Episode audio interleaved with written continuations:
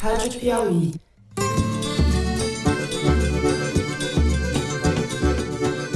Opa, Teresiners e Teresinos! Sejam muito bem-vindos ao Foro de Teresina, o podcast de política da revista Piauí.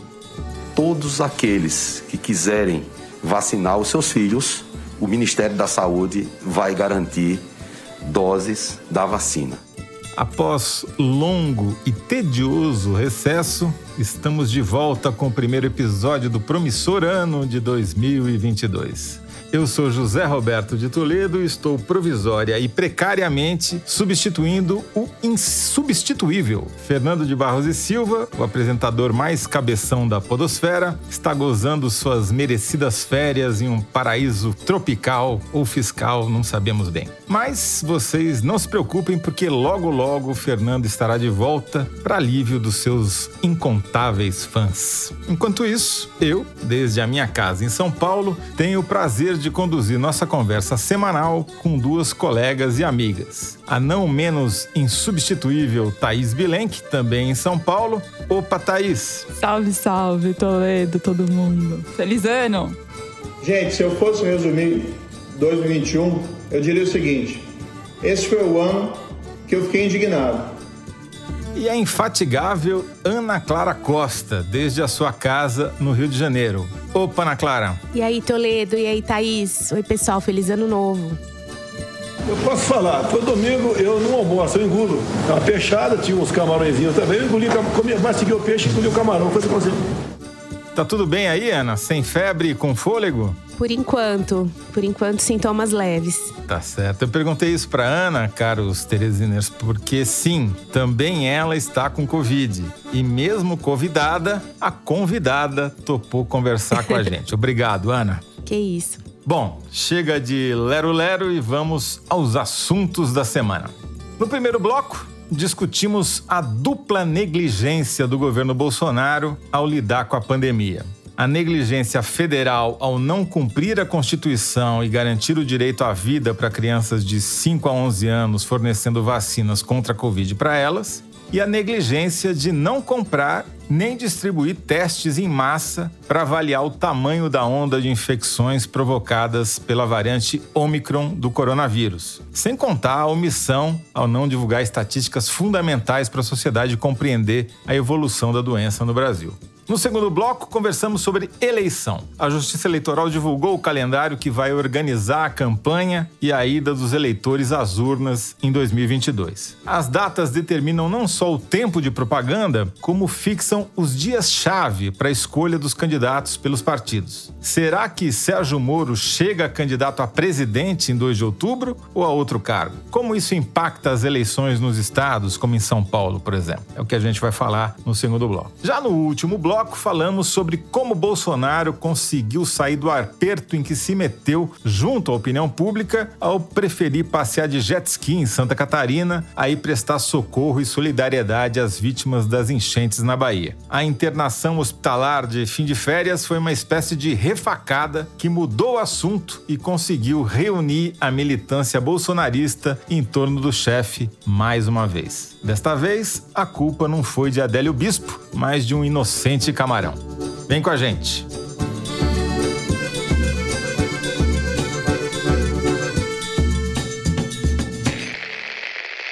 Muito bem.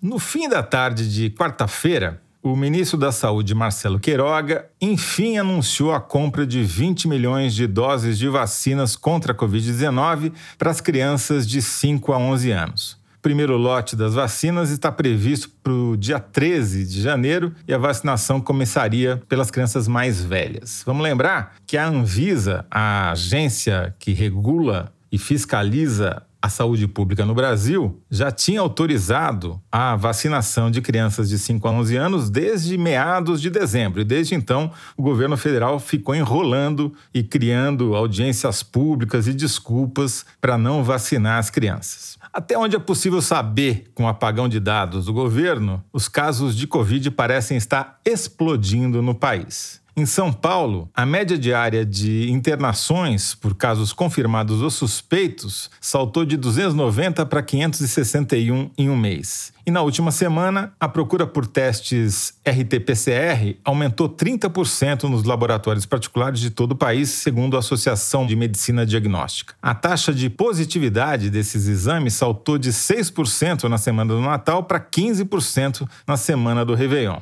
E o Rio de Janeiro anunciou esta semana o cancelamento do carnaval na rua. Só vai ter desfile na Sapucaí. Thaís, vamos começar então falando sobre Queiroga, Bolsonaro e companhia, a vacinação das crianças e o apagão de dados. O que, que você nos conta?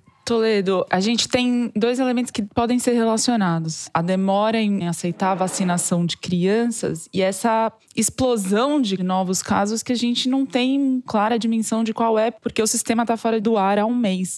Eu conversei com o analista de dados Isaac, o sobrenome dele é pouco difícil de pronunciar, Schwarzalp ele é coordenador da rede análise Covid e fez a seguinte conta: o governo federal não só está sem os números, como tortura aqueles que têm. Então, insiste num total de vacinação de 80% aproximadamente da população brasileira, mas considerando o que eles chamam de público-alvo, que são os adultos, que eram quem estavam com autorização para serem vacinados até agora. Mas as crianças pegam Covid e transmitem Covid. Então, nas contas do Isaac, considerando a população total do país, com os dados otimistas, porque quando houve um, uma invasão hacker do sistema e ele parou de ser atualizado, o Brasil tinha 61% da população vacinada com as duas doses. Supondo que a velocidade de vacinação continuou a mesma desde então, hoje seria cerca de 70% da população. Isso significa que 30% da população, ou seja, 63 milhões de pessoas, continuam sem a vacina. É muita gente. Isso tem a ver, inclusive, com esse novo surto, esse novo pico de casos que a gente está vendo empiricamente que a gente não tem como saber exatamente a sua dimensão. O que, que a gente não tem? Que tipo de dados que foram afetados com essa invasão que o Ministério da Saúde não explica muito bem nem o que é, nem como vai resolver? Bom, primeiro é aquela base de dados mais geral de casos e óbitos diários. Depois, os dados de síndrome respiratória aguda grave, as CIRAGs, que incluem a COVID, também pararam de ser atualizadas. E também a taxa de cobertura vacinal. Essa base de dados geral que está fora do ar já era subnotificada porque já tinha pouco teste até agora. Mas pelo menos indicava, segundo o Isaac, tendências de alta, de curvas, enfim, ajudava a fazer algumas decisões políticas com base nas curvas. Os dados de síndrome respiratória aguda grave são os dados mais finos que o Brasil tem para fazer suas decisões de política pública. Então, eles são primeiro estratificados com faixa etária, gênero, região, informações demográficas, enfim. Então, eles permitiam políticas públicas mais precisas e de acordo com as populações afetadas. Esses dados de CIRAG já demoravam 30 dias de atraso para serem colocados no sistema. Então, o dado que era posto numa terça-feira, porque eles eram atualizados toda terça-feira, já eram referentes em média 30 dias antes, porque cada estado demora mais ou menos. Então, no país, a média de atraso era de 30 dias. Então, a última atualização é 29 de novembro, os últimos dados que a gente tem é 29 de outubro, mais ou menos. e o que já era feito antes, muitos postos de saúde, postos de vacinação, faziam todas as anotações em papeizinhos e depois iam digitalizando. Alguns conseguiam conseguiam digitalizar ao mesmo tempo. Isso depende muito da condição do lugar, do local. Agora, conversando no CONAS, que são os, os secretários estaduais de saúde, né, e, portanto, centralizam as informações de cada município, de cada estado, é praticamente dado por certo que todos esses dados são mais de 100 campos dos CIRAGs que os postos de vacinação têm que preencher com as informações. É impossível que tudo isso tenha sido anotado em papelzinho e que todos esses papeizinhos vão ter sido digitados para quando o sistema, se o sistema voltar dia 15, 15, que é a única coisa que o Queiroga diz, que volta dia 15, mas não diz como nem porquê, é impossível que todos esses dados estejam aí. Então a gente não só não sabe o que está acontecendo agora, como muito provavelmente a gente vai ter esse apagão permanente no futuro. Vai ser muito difícil entender o que houve para esses casos explodirem como estão agora. Que ótima notícia, Thaís, que você nos traz, né? Continuamos Bom dia, no escuro. Feliz 2022. Mudou o ano, mas foi só o ano, pelo jeito, né? Os problemas continuam os mesmos ou piores. Exatamente. Eu aqui não sou. Como é que é o sobrenome do nosso entrevistado aí, Thaís? Ai, você vai me fazer falar isso de novo. Claro, várias vezes. Bom, eu não sou ele, mas eu andei fazendo aqui as minhas pesquisas de dados e no Google Trends, que é sempre um bom termômetro, porque ele mostra quais são as preocupações das pessoas, né? Que vão lá e digitam no Google o que elas querem saber, a busca por Covid e teste Covid subiu 100% nos últimos sete dias apenas. E imagino que sejam pessoas como a nossa querida Ana Clara Costa, né? Que também foi buscar informações sobre teste de Covid para ver se ela estava com Covid ou não. Ana Clara, conta um pouquinho primeiro sobre o seu périplo pessoal e depois sobre o que, que você descobriu sobre os testes no Brasil. Bom, coitado do brasileiro que precisa achar um teste, né? Eu passei por isso pessoalmente nas unidades básicas de saúde. Dependendo da cidade, por exemplo, cidades pequenas e tal, você ainda até tem um abastecimento razoável de testes em que a população consegue fazer. Mas nas grandes cidades é impossível. E eu passei por isso. A única coisa que nos resta, se a gente precisa testar, é recorrer à saúde privada, né?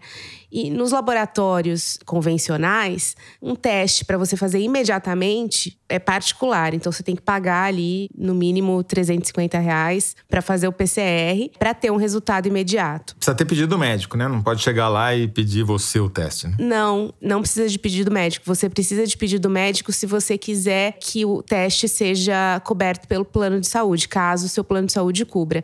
Só que aí os laboratórios não fazem imediatamente o teste. Se o seu caso é o plano de saúde, eles primeiro têm que pedir autorização para o plano, isso pode demorar dias, e a agenda dos laboratórios para testes por plano de saúde demora muito mais para ter vaga. Então, se você precisa de um resultado imediato, porque se você não pode circular, você tem que se isolar, não dá para você esperar cinco dias para saber, né? Então, você acaba tendo que pagar o particular ou então tentar nas farmácias o teste rápido, que há algumas controvérsias, né? Muita gente acaba não confiando tanto, mas hoje é a opção talvez mais viável financeiramente para quem não consegue achar teste nas unidades básicas de saúde. O problema é que as farmácias também estão sofrendo uma demanda que elas não estavam esperando. Então você não consegue agendar. Pouquíssimas redes de farmácia aceitam que você vá até a loja e faça um teste na hora. Enquanto no exterior você compra teste rápido e deixa em casa e testa toda semana ou testa cada dois dias, porque o autoteste ele é permitido. No Brasil esse mecanismo a gente não pode usufruir, porque desde 2015 tem uma resolução da Anvisa que não permite que você use um produto de diagnóstico em casa. Isso foi proibido em 2015 por uma resolução existe brecha na qual o teste de HIV se enquadra e que poderia ser uma brecha para enquadrar também o autoteste da Covid. Porém, não sei se não teve vontade política ou se o lobby das farmácias foi mais forte, mas a gente não tem acesso. Então, o Brasil é, na verdade, um dos poucos países do mundo em que a gente não pode se testar em casa. E como é que você fez, Ana Clara? Eu sabia de uma rede de farmácia que estava testando sem agendamento porque eu precisava saber naquela hora, eu não podia esperar. E eu fui, fiquei na fila e fiz. Demorou e, muito? Assim, perto do que poderia ser, não. Demorou umas duas horas, mas. É muito. Mas poderia ter sido pior, assim. Eu ouvi relatos de pessoas que ficaram meio dia na fila. Agora, se a gente não sabe nem quantas pessoas estão contaminadas porque não tem teste para conseguir ser testado, essa maratona que a Ana Clara acabou de relatar. Imagina sequenciamento para a gente ter ideia de qual é a penetração do Omicron na população brasileira, nos novos casos. Aí é que não tem né, chance nenhuma da gente chegar perto. Tem uma plataforma é, ligada à Universidade de Oxford, no Reino Unido, que tem compilado alguns dados é, da variante Omicron. E olhando essa plataforma, é, a gente vê que no dia 27 de dezembro, que foi a última atualização de dados em relação ao Brasil, 58% dos casos testados eram da variante Omicron. E no início de, de dezembro, em 13 de dezembro, ainda segundo essa mesma plataforma, eram só 2,8% dos casos. Então, assim, ela não captura ainda é, essa expansão que aconteceu no ano novo e também não dá para dizer que ela seja fidedigna a todos os casos é, no Brasil, né? A fonte de dados dados dessa plataforma é uma associação chamada GSAID. Então, assim, é, são dados ainda preliminares, né? Mas daí dá, já dá para a gente ver mais ou menos o tamanho do estrago. É, então, os dados da rede de vigilância genômica da Fiocruz, da Fundação Oswaldo Cruz, mostram que a Omicron foi encontrada em 18% das amostras sequenciadas no Brasil no mês passado, em dezembro. Só que só foram 1.119 amostras analisadas. Ou seja, é um negócio Nada. muito, muito pequeno e uma amostra que certamente não é representativa do que está acontecendo agora, né? Basta ver a quantidade de pessoas que cada um de nós conhece, a começar pela Ana Clara, que contraiu o Covid. Eu conheço uma meia dúzia, uma coisa assustadora. Eu conversei com alguns médicos e, assim, os dois clínicos com quem eu conversei me disseram que bateram recorde de diagnóstico de Covid nesses últimos dias. Nunca, nem na onda da gama no ano passado, eles fizeram tantos diagnósticos em tão poucos dias. Falei também com o Pedro Halal, epidemiologista da Federal de Pelotas. O Halal, por exemplo, se diz cuidadosamente otimista pelos sinais de que essa variante não é tão grave quanto a gama, a delta, o coronavírus original. Tanto é que a Ana Clara está aqui gravando conosco. Mas um dos clínicos me disse o seguinte: até agora não internei ninguém, ninguém precisou de intubação, nada disso. E os dímeros dessas pessoas estão baixos, o que indica um risco de trombose baixo. Porém, eu estou preocupado com o que vai acontecer quando essas pessoas que tiveram um diagnóstico positivo, que estão todas na faixa entre 20, 30, no máximo 40 anos, voltarem para casa e eventualmente contaminarem seus pais e avós. Porque é isso que acontece, né? Tudo bem que essas populações já tomaram três doses da vacina, mas aparentemente isso não é determinante para evitar a doença. Então, tem uma questão aí que a gente ainda não sabe responder. Queria voltar à questão das crianças, porque a Heloísa Machado, professora de Direito Constitucional da FGV Direito de São Paulo, publicou nesta quinta-feira um artigo na Piauí dizendo que o governo federal, Bolsonaro e Queiroga, estão passíveis de serem processados na justiça pelos pais das crianças que ficaram sem vacina até agora. E ela lembra, não é nem o Estatuto da Criança e do Adolescente, ela lembra o que diz a Constituição, que diz o seguinte: é dever da família, da sociedade e do Estado assegurar à criança, ao adolescente e ao jovem, com absoluta prioridade, o direito à vida, saúde, alimentação, educação, tarará, tarará, tarará. Ou seja, não só as crianças têm o direito à vacina, porque é garantir a vida, como elas têm prioridade nesse acesso, né? Deveriam ter pela Constituição. Então, eu não entendo. A pergunta que eu faço para vocês duas, a começar pela Thaís, depois para Ana Clara, é por que raios os bolsonaristas insistem em falar mal da vacina e atrapalhar o calendário de vacinação, se eles sabem que eles vão perder essa discussão, porque todos os levantamentos que a gente tem, seja de pesquisa, seja de redes sociais, mostram que a maioria absoluta dos brasileiros é a favor da vacina. Vocês têm alguma ideia, alguma hipótese para explicar isso? Eles vão perder, mas entre eles próprios, entre os seus, eles ganham. Né? Eles mantêm o discurso, né, Toledo? Eles mantêm a, a torcida. Mas se é para falar em justiça, tem outra medida judicial cabível, segundo os especialistas em acesso a dados como o Isaac, é justamente uma cobrança judicial do governo para aumentar a transparência de explicação sobre esse apagão. Porque o governo não informa como está resolvendo, qual dificuldade para resolver, quantas pessoas estão trabalhando nisso, o que está sendo feito, o que, que aconteceu, porque o Brasil é reincidente, o Ministério da Saúde é reincidente. Final de 2020, uma pessoa invadiu dados públicos de saúde brasileiros e falou: qualquer criança invade esse excremento digital.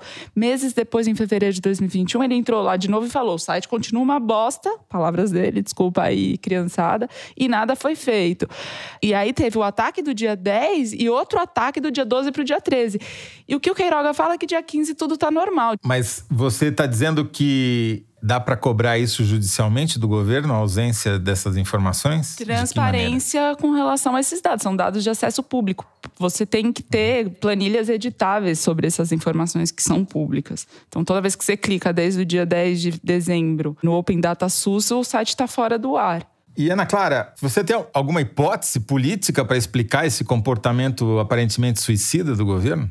Bom, o bolsonarista se vacinou, né? Assim, os nossos números mostram que o bolsonarista pode ser contra a vacina, mas ele se vacina. E é isso, né? Ele se vacina por via das dúvidas, mas continua dizendo que a vacina é perigosa, que a vacina pode matar, etc. Ele tem essa tendência a crer em teorias conspiratórias, né? Então isso sempre vai pegar o bolsonarista mais fundo. Então acho que é um pouco isso que faz com que eles mantenham esse discurso.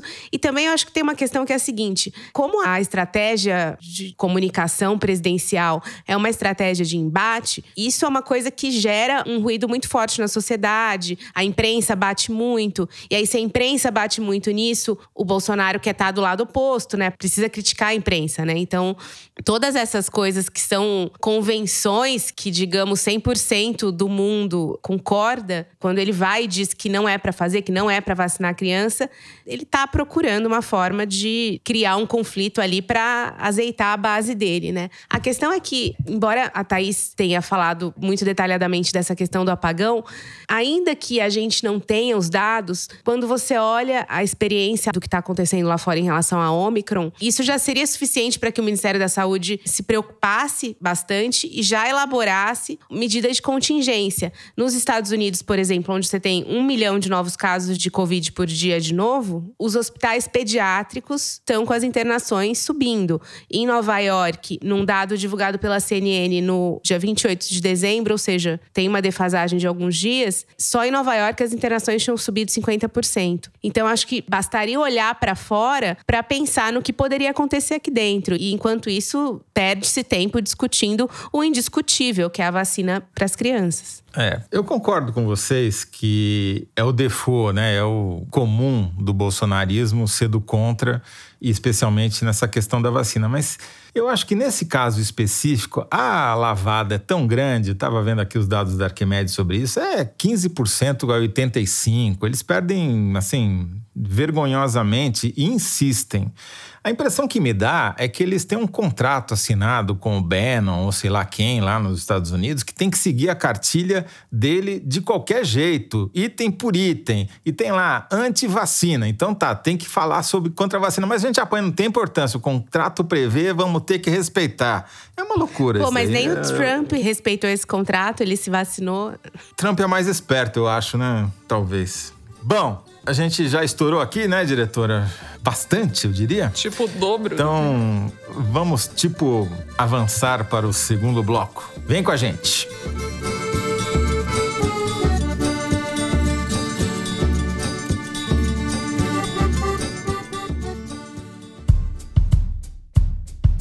O iFood acaba de firmar uma carta compromisso com os entregadores, estabelecendo prazos e metas para aperfeiçoar a relação com os parceiros.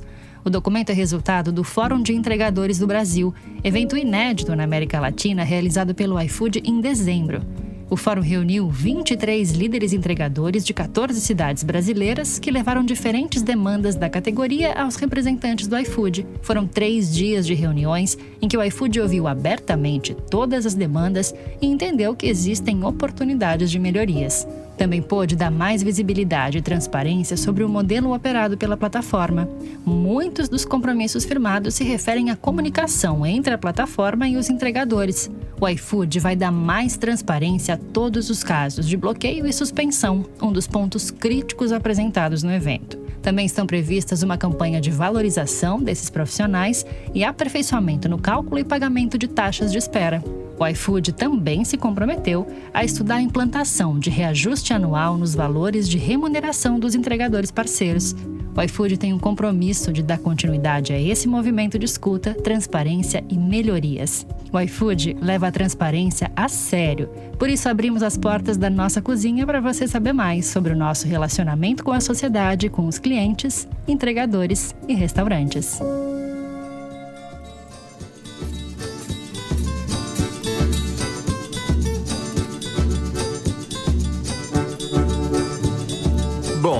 Estamos de volta trabalhando e o Fernando Barros lá tomando drinks exóticos, como ele gosta de dizer, com aquela. Como é que chama aquilo ali? Um guarda-chuva, não? Um guarda-chuva, uma sombrinha. É, o né? guarda-chuvinha de papel, né? Guarda-chuvinha em cima do drink. É... Vamos lá. Vendo, vendo golfinhos pulularem na sua frente? Provavelmente, provavelmente, né? Mas curta aí suas férias, Fernando Barros. Bom, do lado de cá do paraíso fiscal, o ano eleitoral começou finalmente. Pelo menos oficialmente, segundo a Justiça Eleitoral. Desde 1 de janeiro, por exemplo, qualquer pesquisa sobre eleição tem que ser registrada com cinco dias de antecedência, pelo menos.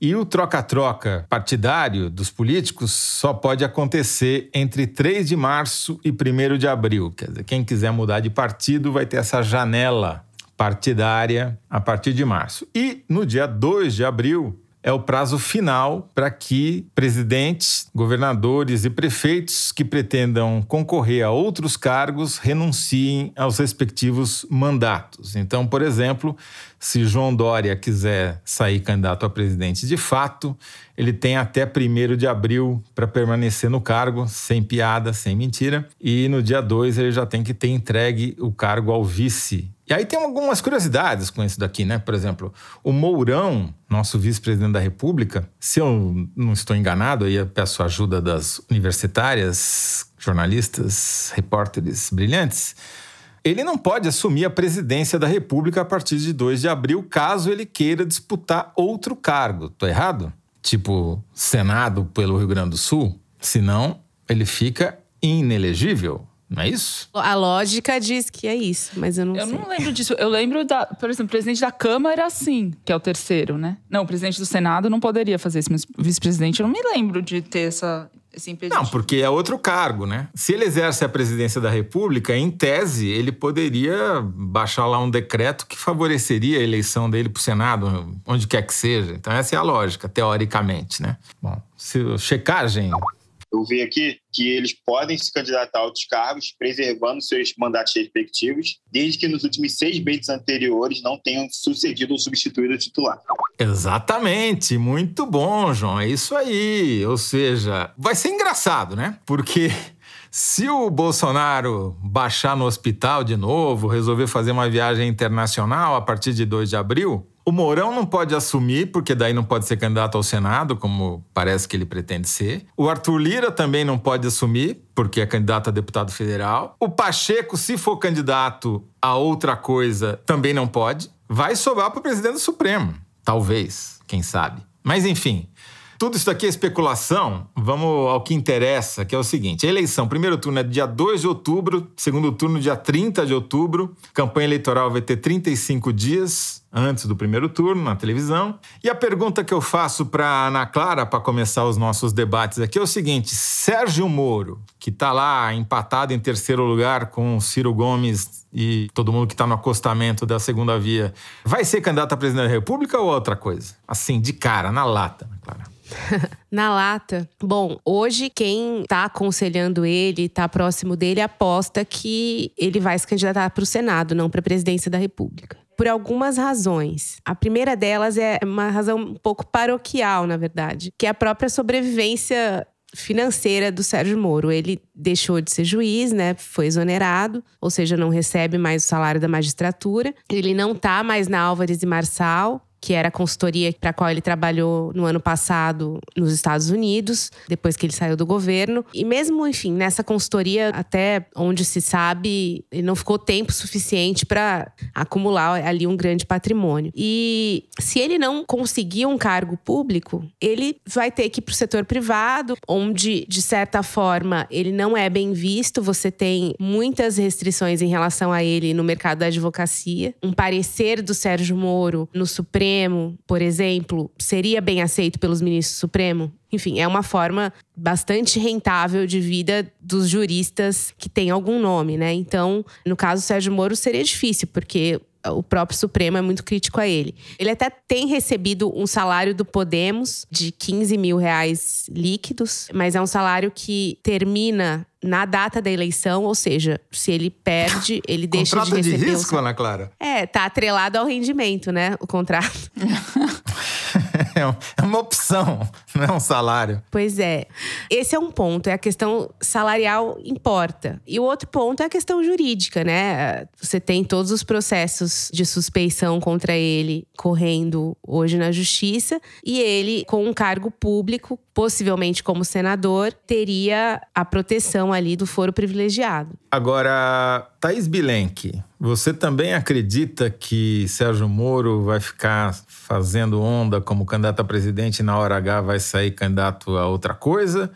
E se for sair a outra coisa, a qual coisa, onde e quais as consequências? O que eu sei é, tem muita gente insistindo para ele fazer isso, a começar pela campanha do João Dória, que é interessada nessa possibilidade fato é que a avaliação, e isso eu até queria ouvir, Ana Clara, é que a estratégia do Moro até aqui tem sido muito claudicante e muito criticada. A começar pelo lançamento de uma campanha em novembro do ano anterior da eleição. Qual que é a intenção e a justificativa e qual que é o benefício que ele obtém fazendo isso? Algum palpite? É uma estratégia, na verdade, ganha-ganha. Porque a partir do momento que ele se lança como pré-candidato, mesmo que ele não seja, ele está ganhando a cobertura da imprensa de um candidato à presidência. Mas ele, ele lançou sem ter equipe, ele lançou sem ter programa, ele só jogou as dúvidas no ar, basicamente, né? É, mas é que num país que elegeu o Bolsonaro, que também não tinha nada ali, né? Uma campanha completamente incipiente, tinha nem programa.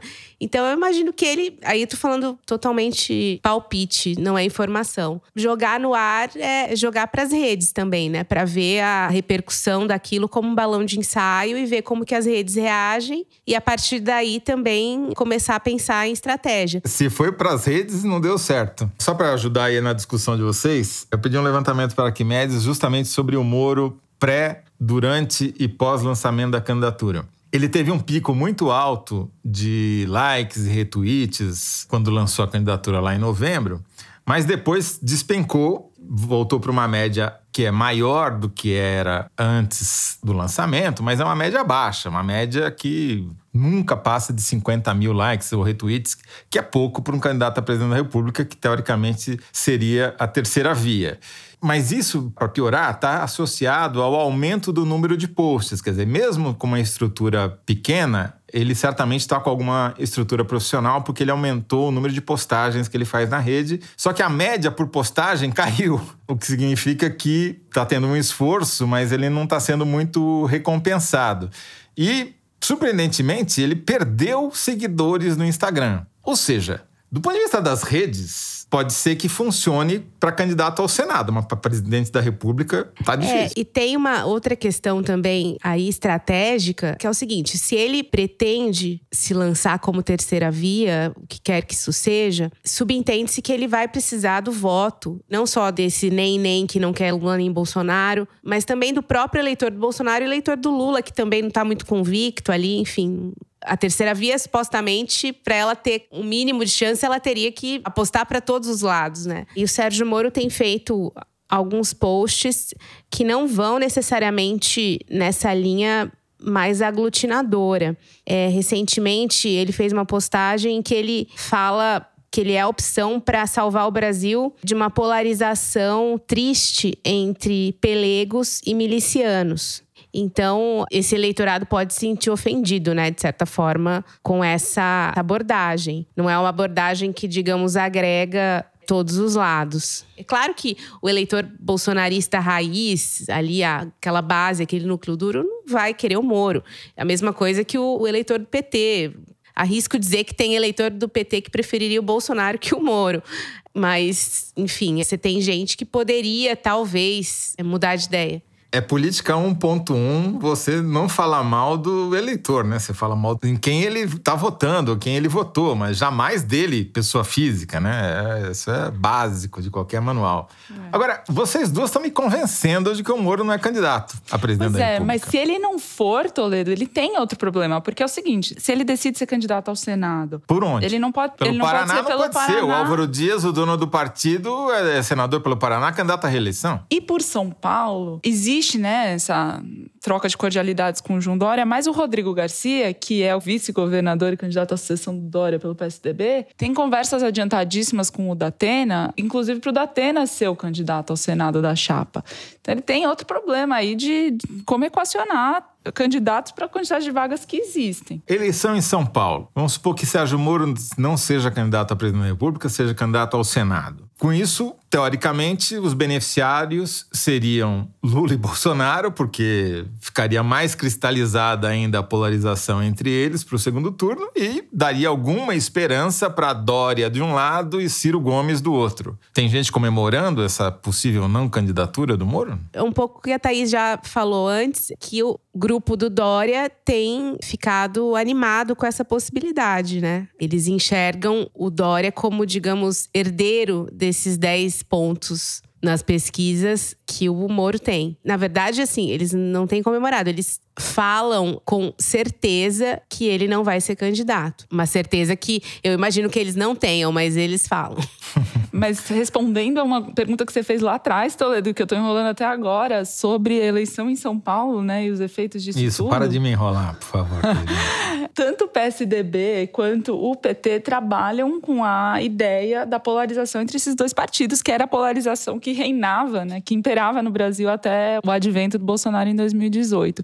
O Rodrigo Garcia, que é o candidato a vice, é muito desconhecido. O que a campanha dele considera um ativo, porque quer apresentá-lo como um perfil trabalhador, experiente, porém moderno. Eu vejo muita semelhança entre ele e o Alckmin não só pelo R caipira e pela coincidência do nome das mulheres que chamam Lu, ambas, mas pelo jeitão e enfim. Mas não, a campanha dele quer vender a imagem de uma figura muito mais moderna e do mundo. Tipo a imagem que o Dória projetava na eleição passada. É, mas também querendo fugir da imagem do Dória, escondendo o Dória da campanha, porque isso não vai ajudar em nada o Rodrigo Garcia a obter votos. Porque o Dória tá mal avaliado, né? Tá mal avaliado, mas tem a força da máquina do governo, que em São Paulo é muito grande, porque o PSDB já tá há duas, três, quase três décadas no poder.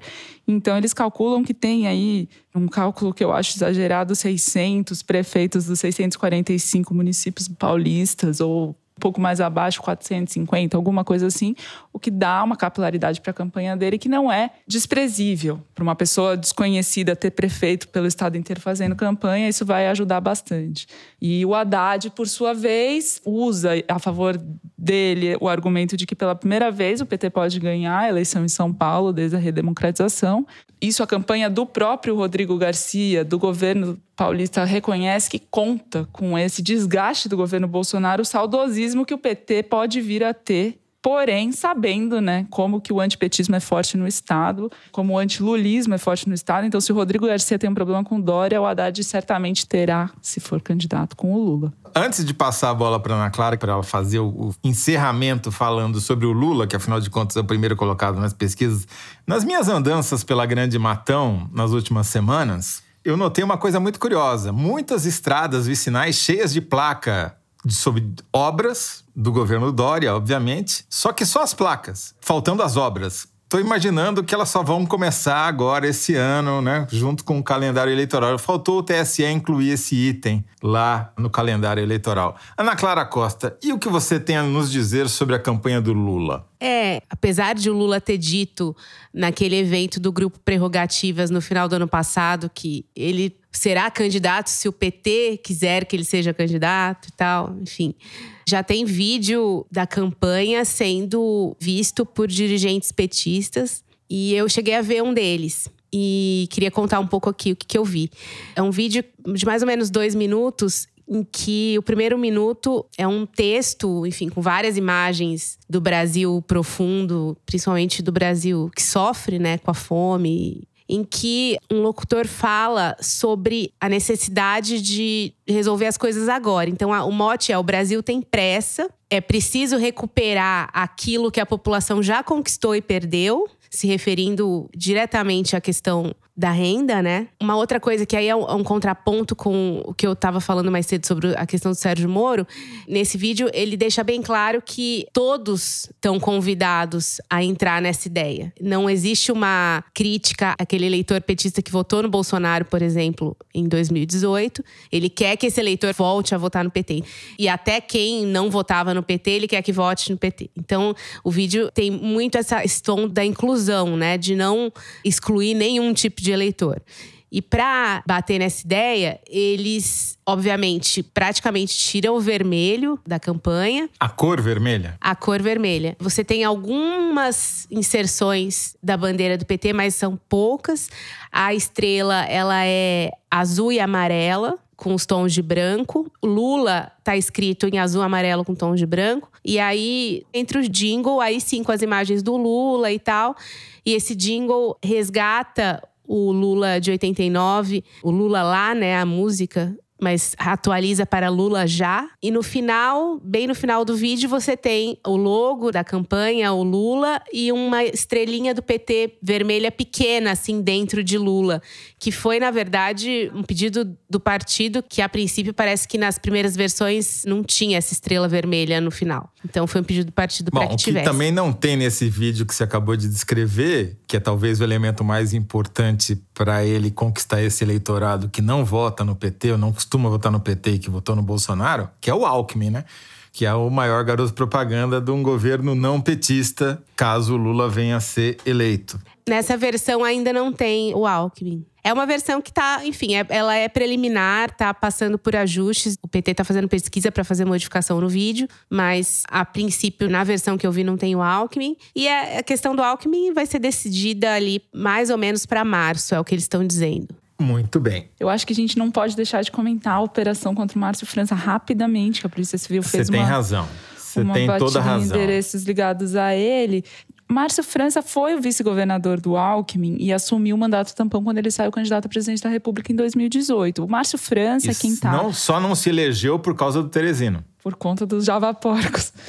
É, o Márcio França, junto com o Haddad, é quem fez essa grande articulação para o Lula e o Alckmin se aproximarem e o Alckmin ser vice do Lula na chapa, porque ele é interessado em disputar o governo do Estado com a benção do Alckmin e se beneficiaria com a saída dele, que nas pesquisas desponta como primeiro colocado, o Alckmin. Agora, ele tem um embrólio com o PT, porque o PT não quer abrir mão do Haddad como candidato no governo de São Paulo, e essa operação da Polícia Civil, que o Márcio França taxou de política, fazendo referência ao comando da polícia que é o governo do estado, portanto o governo Dória, na verdade o grande beneficiário dela é o próprio Haddad, porque fragiliza a candidatura do Márcio França e a exigência do PSB de bola do Márcio França de ter a cabeça de chapa em São Paulo em troca da afiliação do Alckmin para ser vice do Lula nacionalmente. Muito bem. Eu, de novo, voltando às minhas andanças pela Grande Matão, te digo que o Márcio França, com Java Porco e tudo mais, tem mais chance de se eleger com o voto caipira do que o Haddad, na minha modesta opinião. Mas Olha, isso é palpite. É o Data Toledo rodando a Grande Matão. Bom, a, a diretora, essa altura, não só puxou minha orelha, como já está me puxando pelo nariz ali, que nem um, um touro no pasto, para ver se eu paro, se eu encerro esse bloco que não acaba mais. E vamos assim para o número da semana. Estatística retirada da seção Igualdades do site da Piauí. Fala aí, Mari Faria. Toledo, o número da semana é 49%. O Rio de Janeiro perdeu 49% de sua superfície de dunas, praias e areias desde 1985. Falando do Brasil, de 85 a 2020, nosso país perdeu de praias, dunas e areias continentais o equivalente à cidade de Salvador. Esses dados são de uma análise do Map Biomas, feita a partir de imagens de satélite. E o Igualdades dessa semana ajuda a entender o fenômeno da erosão costeira no país. Bom, vá à praia antes que ela acabe, como diz o título desse Igualdades. E só para citar, fazer propaganda aqui do site da Piauí mais uma vez, enquanto está faltando areia em alguns lugares, está sobrando em outras. Reportagem da Marta Salomon mostra que dados do INPE, que foram ocultados pelo governo federal durante um mês e só foram divulgados no apagar das luzes do dia 31 de dezembro de 2021, mostram que metade do cerrado já sumiu. E essa degradação da vegetação do cerrado se acelerou no ano passado, numa taxa de crescimento que não se via há muitos anos. Ou seja, falta areia em uns lugares, sobra em outros. Na dúvida, anda de jet ski. É, exatamente. Bom, para falar em jet ski, o jet ski é o tema do terceiro bloco. Voltamos daqui a pouco.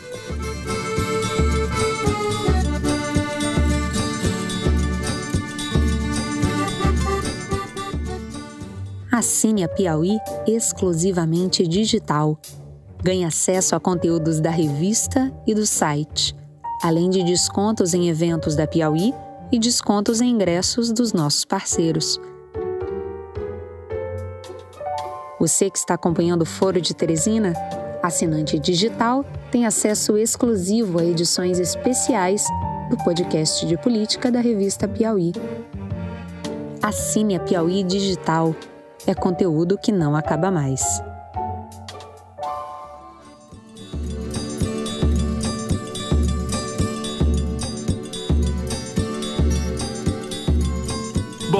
Na quarta-feira, o presidente Jair Bolsonaro recebeu alta do hospital Vila Nova Star, onde ele estava internado desde o fim das suas férias. Ele emendou as férias com um atestado médico para não voltar a trabalhar. Disse que, segundo os seus médicos, ele teve essa obstrução por causa de um camarão mal mastigado no domingo. Nada a ver com aqueles passeios de jet ski, com ficar dando cavalo de pau no Beto Carreiro Parque. Nada disso afetou a digestão do presidente. O culpado é o camarão. Muito bem.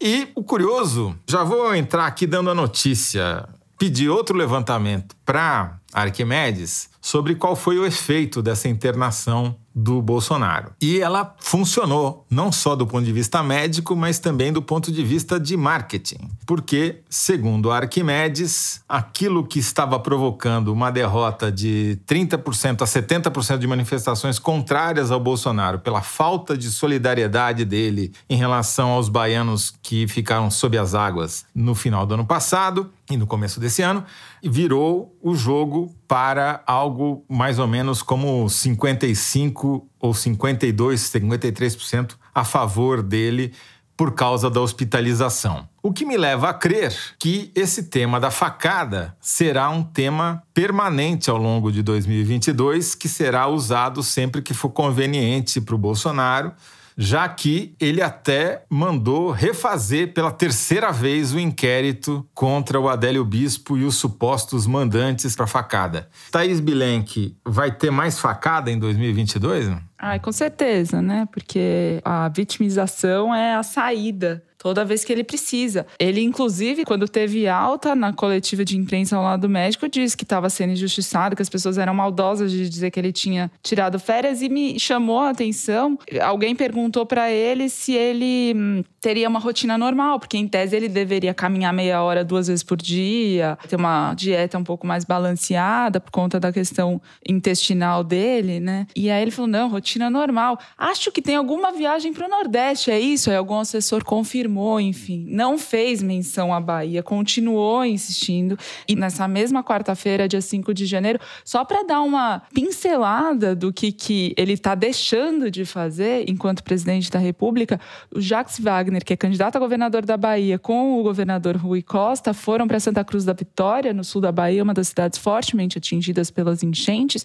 anunciaram obra de recuperação de pavimentação, ampliação de colégio, reforma de creche, distribuíram geladeira, fogão, botijão de gás, trator agrícola, roçadeira, ambulância, tudo isso para dizer, não estou fazendo propaganda do que eles estão fazendo, não. Estou dizendo que o Bolsonaro não fez nada durante todo esse período. Relembrando, ele esteve de 17 a 23 de dezembro no Guarujá, no litoral paulista, e do dia 27 ao 3 de janeiro, a madrugada do 3 de janeiro, em São Francisco do Sul, em Santa Catarina, usando a faixa de areia para aglomerar alguns banhistas para ficarem gritando mito enquanto ele andava de jet ski com a filha. Mas o problema das enchentes na Bahia Bahia, as chuvas podem ter dado uma arrefecida, mas tem problemas que permanecem lá e que são muito graves, porque não só as pessoas morreram, como temos dezenas de milhares de pessoas desabrigadas, como temos, por conta das casas esvaziadas, saques e roubos e invasões dessas casas, como temos leptospirose sendo transmitida pela água e a lama contaminada, e ainda por cima o mau odor com o qual os moradores que perderam suas casas ainda têm que conviver. Enquanto isso, está dizendo que as pessoas são maldosas de dizer que ele estava de férias.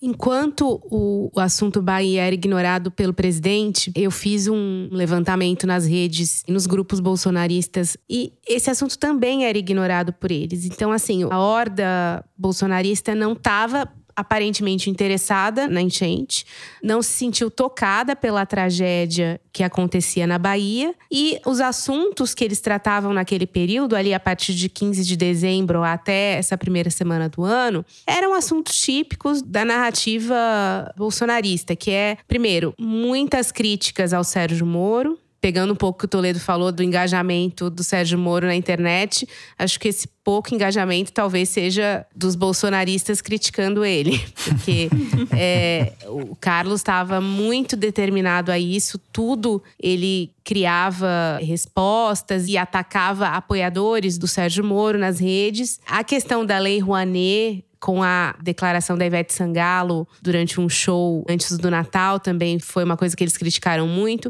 Os dados econômicos que saíram ali nas últimas semanas do ano e que mostravam, enfim, números ruins, eles também batiam muito naquilo, dizendo que, tá vendo, isso é resultado da turma da economia, a gente vê depois, né? Que batem muito nessa tecla que os dados econômicos ruins não são culpa do governo e sim da população que quis se resguardar. E também críticas ao carnaval dizendo que para a esquerda a aglomeração de carnaval pode. Então, assuntos completamente aleatórios e nada a ver. Vamos supor que eles realmente não estejam nem aí para Bahia e nem aí para as enchentes, etc. Então, assim, eles nem estavam criticando a imprensa pela cobertura, era como se não existisse, entendeu? Então, isso me levou a pensar que, bom, o assunto, embora tenha sido muito criticado nas redes por todo mundo, não tenha importado muito para base do presidente, tanto que ele mesmo não quis fazer nada a respeito disso, porque para ele, como ele só está olhando para aquela base, para ele não faria diferença nenhuma.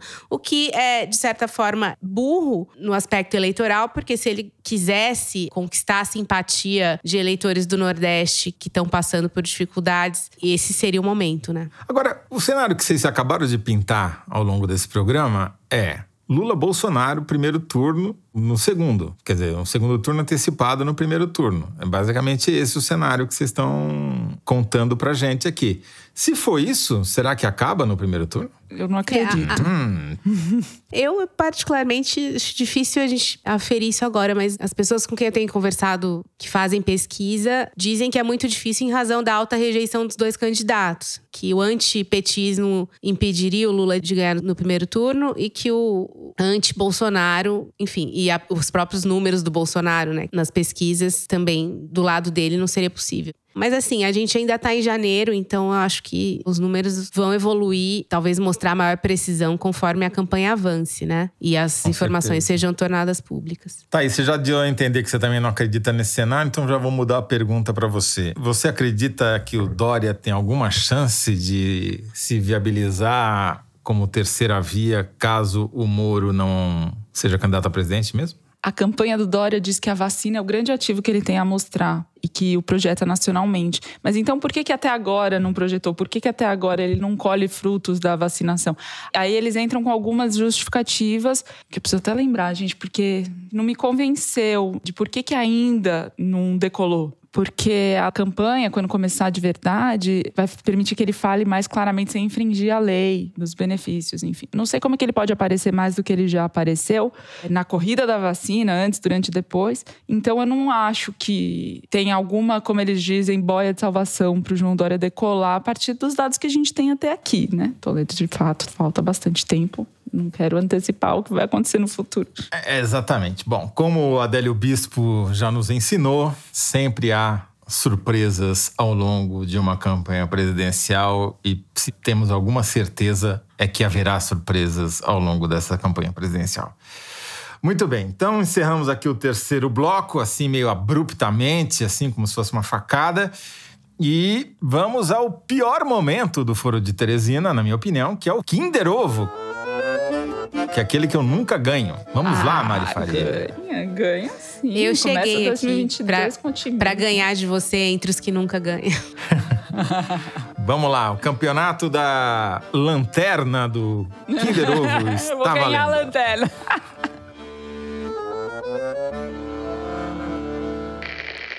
Chega agora no final do ano, a gente já está exausto, exaurido, porque a política consome a gente o tempo Ivete? inteiro. É uma Sangalo? grande batalha. Se a pessoa não descansa uns dias, ela não tem nem fôlego para tocar. Então, o presidente está tomando todo cuidado. Bia colocou quatro ministros, corpo de bombeiros do Brasil inteiro, vários estados, está lá socorrendo, é, dinheiro para socorrer. Agora, ele é humano, gente. Ele precisa descansar. A gente Ele sabe precisa que andar de jet não vai ter refresco daqui para frente. Precisa dar cavalo de pau no Beto Carreiro. É, Descansar do quê? O cara não trabalha faz três anos. Aliás, faz 30 anos. O cara nunca trabalhou na vida. Só teve emprego. Tá descansando do quê? Todos os humanos têm direito a andar de jet ski. É, não, Não e importa um- uma prova tanto de cabal do descanso, de que ele realmente descansou, é que enquanto quase um milhão de pessoas estavam debaixo d'água na Bahia, eles enviaram 34 médicos do Mais Médicos para Ilhéus. Realmente é, um- é uma e prova vetaram de os argentinos de mandarem outros especialistas em saneamento para ajudar. É, se solidarizar não é um verbo que seja conjugado pelo bolsonarismo, né? Bom, mas o que importa é que a Thaís Bilenque ganhou e eu estou empatado com Ana Clara Costa na lanterna do Kinder Ovo de Nos vemos em 2022. 2023, gente, ó. Bom, o Fernando Barros também perdeu. né? Também perdeu. Vamos lembrar sempre disso. Exatamente, por WO. Bom, quem falou essas platitudes e platimbandas foi a presidente da Comissão de Constituição e Justiça da Câmara dos Deputados, Bia Kicis, em entrevista ao Poder 360. Muito bem. Superado este momento terrível do Foro de Teresina, em que nos expomos à execração pública permanente, vamos ao Correio Elegante. Eu vou aqui, antes de ler a minha primeira cartinha, vou registrar. Eu fiz um post no Twitter anunciando que voltaríamos a gravar nesta quinta-feira o primeiro Foro de Teresina do ano. E houve inúmeras manifestações de pessoas como a Sara Ribeiro, a Carmen Nogueira, o Renê Ferreira, o Leonardo Chaves e uma infinidade de fãs aqui da Thaís Bilenque, do Fernando Barros, da Ana Clara Costa e alguns até meus aqui. Alguns chegando a usar expressões bíblicas. Osana nas alturas, estou em crise de abstinência. Coisas incríveis. Eu acho que até minha mãe, já falecida, deve ter pedido para alguém mandar mensagem aqui para agradecer a gente. Mas enfim.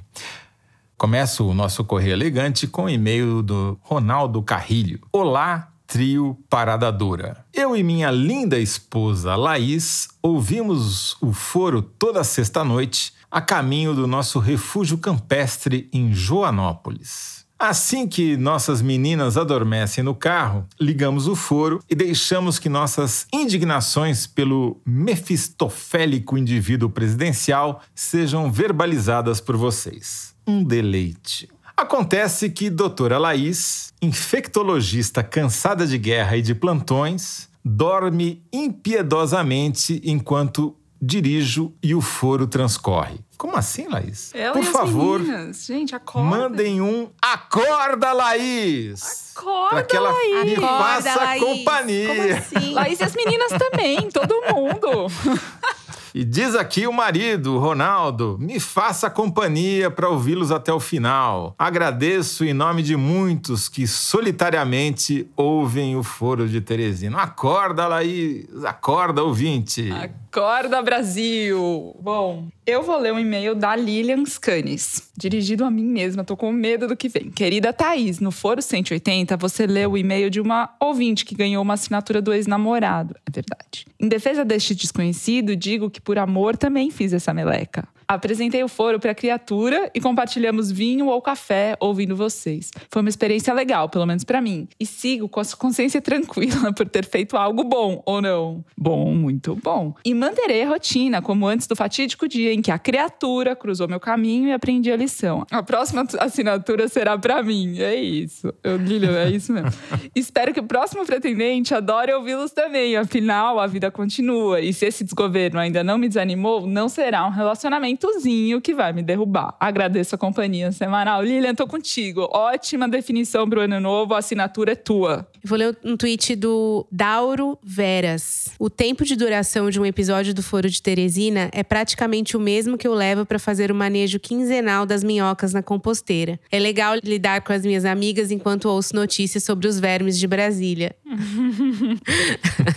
Dauros Veras é um jornalista catarinense, ouvinte de primeira hora do Foro de Teresina. E certamente as minhocas da composteira dele fariam uma gestão mais eficaz no país do que. Vou parar por aqui, não vou mais comentar. É. é. é. Muito bom. E aqui me despeço das minhas queridas Thaís Bilenque e Ana Clara Costa. Agradeço por terem me suportado nesta interinidade. Foi ótimo, Toledo. Você mandou bem. Bom, e assim vamos terminando o programa de hoje. Se você gostou, não deixe de seguir a gente no Spotify, no Apple Podcast ou na Amazon Music, favoritar no Deezer ou se inscrever no Google Podcast, no Castbox ou no YouTube. Assim você fica sabendo das novidades, dos episódios especiais e das edições extras. O Foro de Teresina é uma produção da Rádio Novelo para a Revista Piauí, com coordenação geral da Paula Scarpim. A direção é da Mari Faria. A produção é do Marcos Amoroso. O apoio de produção é da Cláudia Holanda e da Marcel Darieux. A edição é da Evelyn Argenta e do Tiago Picado. A finalização e a mixagem são do João Jabassi, que também é o intérprete da nossa melodia tema, composta por Vânia Salles e Beto Boreno. A Mari Faria também edita os vídeos do Foro Privilegiado, o teaser do Foro de Teresina publicado nas redes da Piauí. A nossa coordenação digital é feita pela Juliana Jäger. A checagem foi do João Felipe Carvalho. A ilustração, excepcionalmente, é da Renata Buono. O primeiro programa do Foro de Teresina de 2022 foi gravado nas nossas casas. Eu me despeço das minhas colegas Ana Clara Costa. Tchau, Ana Clara. Tchau, Toledo. Tchau, Thaís. Vou repetir, gente. Feliz ano novo, porque precisamos. Com desejos de melhoras rápidas para você Obrigada. e muitos testes negativos dessa vez. Ai, tomara. E tchau, Thaís Vilenque. Tchau, Toledo, Ana Clara. Fique bem. Semana que vem estamos aí na lida. Você já vai estar tá boa. E na semana que vem ainda vocês terão que me aguentar, mas na outra já estaremos de volta com Fernando de Barros e Silva. Até a semana que vem.